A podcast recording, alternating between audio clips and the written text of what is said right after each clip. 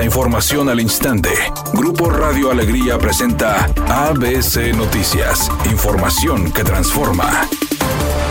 ¿Qué tal? Muy buenas tardes, esta es la información. Las denuncias por suplantación de identidad, delito que consiste en robar información de las personas para cometer fraudes en su nombre, se ha disparado en un 183% en Nuevo León entre 2020 y 2023. Datos de la Fiscalía General de Justicia revelan que en los últimos tres años este delito ha ido en aumento, pues en el 2021 se reportaron 1.241 casos, en 2022 1.711 y 2023 cerró con 2.081 casos, mientras lo que va de 2024 suman 162. De acuerdo a la abogada y activista Liliana Flores Benavides, Nuevo León se posiciona en primer lugar nacional de este problema. El afectado, aparte del daño patrimonial, puede sufrir daño moral al quedar en el buró de crédito de acuerdo con el artículo 444 del Código Penal del Estado de Nuevo León. El delito de suplantación de identidad lo comete quien se atribuya por cualquier medio la identidad de otra persona para obtener un provecho y se sancionará con prisión de 3 a 8 años.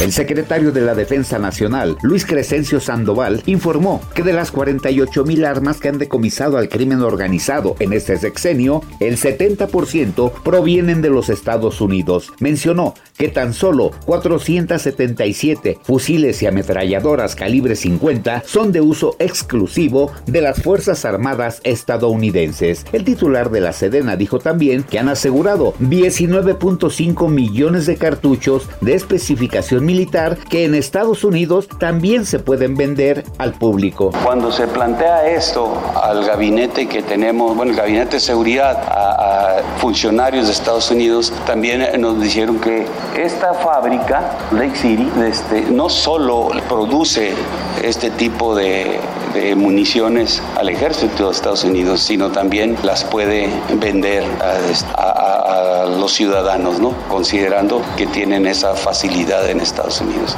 ABC Deportes informa. En la actividad deportiva para hoy, a las 14 horas, el Milán enfrentando al Rennes. Benfica frente al Toulouse.